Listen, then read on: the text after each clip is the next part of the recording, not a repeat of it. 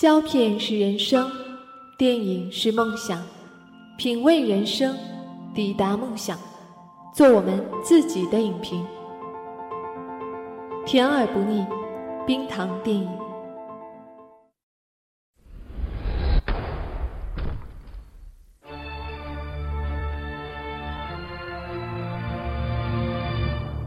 At dinner, always remember to unfold your napkin and place it on your lap.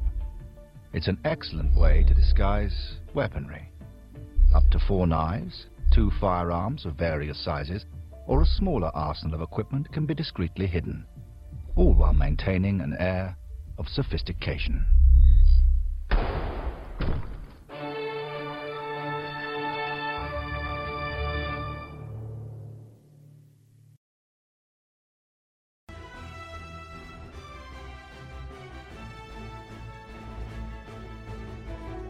嗨，大家好，我是冰糖。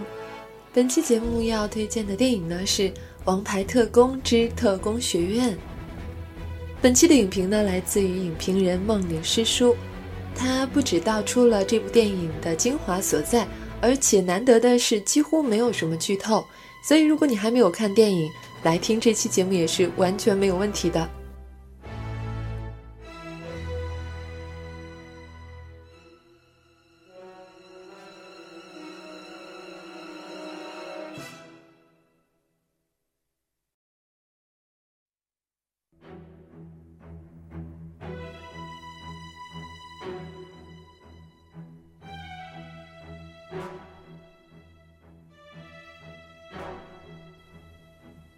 王牌特工之特工学院》，漫画里走出的英伦特工。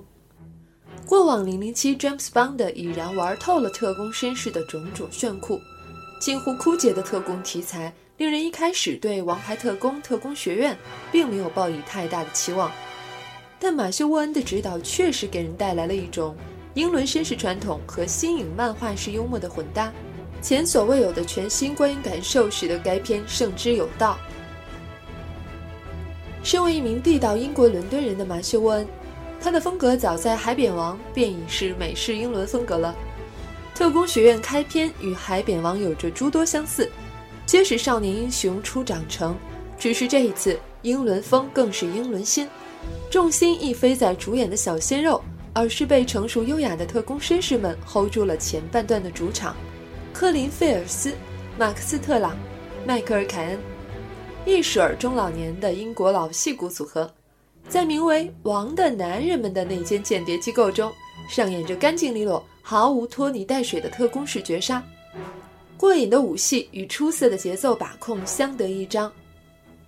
特工题材电影无论充斥着多少悬念，却不会改变正义必胜的金科玉律。电影虽未有在大的剧情设置上玩出多么出彩的花样，却并不欠缺密集的高潮。在长达两小时有余的时长中，诸多反转和延伸皆得到了合理的安插。虽然没有多么出人意料，但几个节点的转折确实做到了剧情张力的充盈。另一面，与传统的《零零七》系列相较，该片至始至终给人一种轻松愉悦的观感。细节随处可见的小幽默与塞缪尔·杰克逊饰演另类的美式反派，根据漫画改编的《王牌特工》。既保留住了原汁原味的漫画风，又未有过度的夸张幼稚。马修·沃恩在漫画与电影间的权衡做到了水平。诚然，电影有着诸多令人眼前一亮的不同，但不可否认，这依旧是一场仅能博人眼球的爆米花电影。电影主场实质已被喧宾夺主，老派的不列颠绅士科林虽是撑起了半边天，却并没有给所谓的男主太多机会。诸多配角俊男靓女更是一闪而过，这导致电影并未有突出的绝对主线，而由此引发的另一个诟病在于，主角人物性格是仿佛被磨去棱角的，所谓叛逆和成长过于作态。电影剧本有很多的情感节点，但最后令人所记住的仅有那行云流水的绅士格斗，却难谈感动。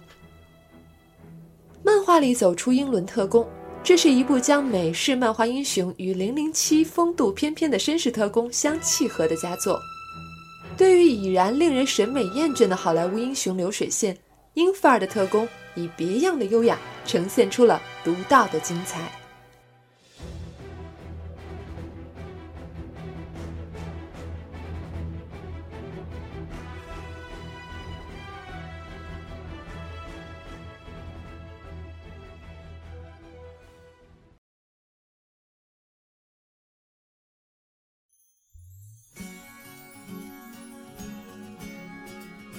冰糖说一句题外的话，为了赶时间呢，我看的是中文配音版，里面有段翻译很不错，就是科林菲尔斯第一次在男主面前出手的时候说的那一段：“不知礼，无以立。”伴随着有节奏的关门关插销的那个动作，瞬间令影院里面产生了一种中国古风。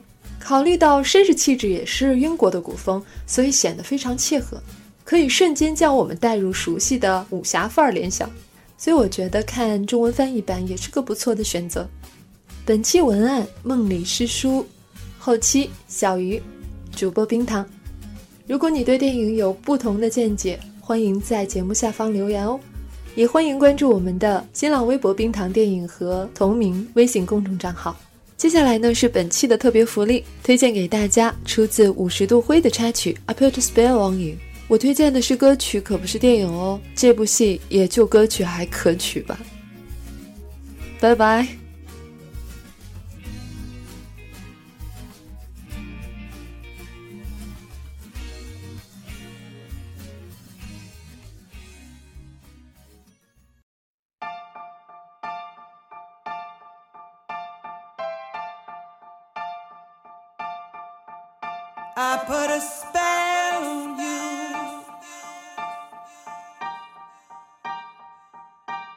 Because you're mine.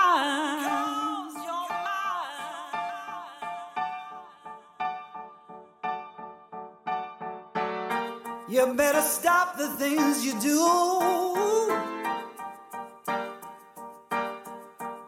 I tell you, I ain't lying.